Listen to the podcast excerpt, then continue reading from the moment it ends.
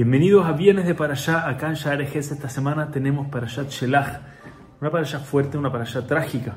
El pueblo judío, en las próximas Parashot debimos haber estado hablando y leyendo sobre la entrada del pueblo judío finalmente a la tierra de Israel para una vida de pura alegría por delante, sin embargo eso no es lo que pasa.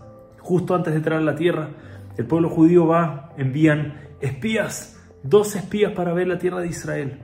Y cuando los espías volvieron, trajeron diez de los espías trajeron un mal reporte, hablaron mal de la tierra de Israel, fue un pecado muy muy grande que cometieron. Y a pesar de que Yoshua y Caleb, dos tzadikim que habían entre los dos espías, defendieron y dijeron que la tierra era un buen lugar, el pueblo judío se quedó con el mal reporte y se arrojaron al suelo y empezaron a llorar amargamente. Dice nuestros sabios que en ese día Shem dijo, ustedes lloraron en vano, yo ahora les voy a instituir este día como un día de llorar para muchas generaciones más adelante.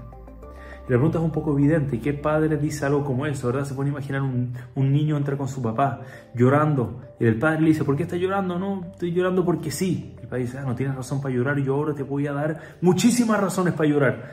Esa no es una, nos suena como una reacción muy paternal, ¿verdad? Y nosotros somos los hijos de Hashem. Entonces, ¿cuál fue la reacción exactamente? Me escuché un concepto muy fuerte, muy bonito y muy real. El concepto no era un castigo. Hashem nos estaba explicando cómo funciona el concepto de llorar gratuitamente. Una persona que se arroja ante un problema y dice, este es el final, no hay nada que se pueda hacer, yo no voy a ser capaz de llegar lejos, yo voy a caer en el camino, empieza a tomar todo de forma pesimista y piensa que todo va a ser malo, eso tiende a traer razones para llorar. El pueblo judío en ese día lloró sin razón, pero llorar sin razón causa que razones vengan, porque cuando uno dice yo no puedo, yo voy a fracasar, eso atrae el fracaso, eso atrae que la persona falle en su vida, falle en su objetivo. Sin embargo, cuando una persona dice que sí voy a ser capaz, Hashem está conmigo, lo que me proponga voy a lograr, eso trae el éxito, eso trae Siata Ishmael, eso trae ayuda del cielo.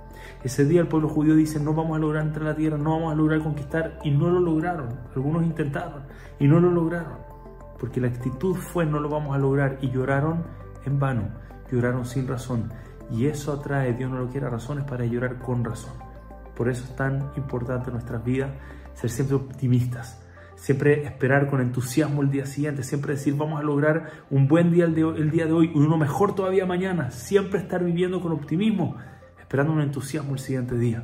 Que de esa forma a veces nos alegramos sin razón y de esa misma forma atraemos alegría a nuestras vidas. Que siempre nos llenemos de alegría, nos llenemos de cosas buenas. Hashem. Muchas gracias a todos. Shabbat Shalom Umeborah.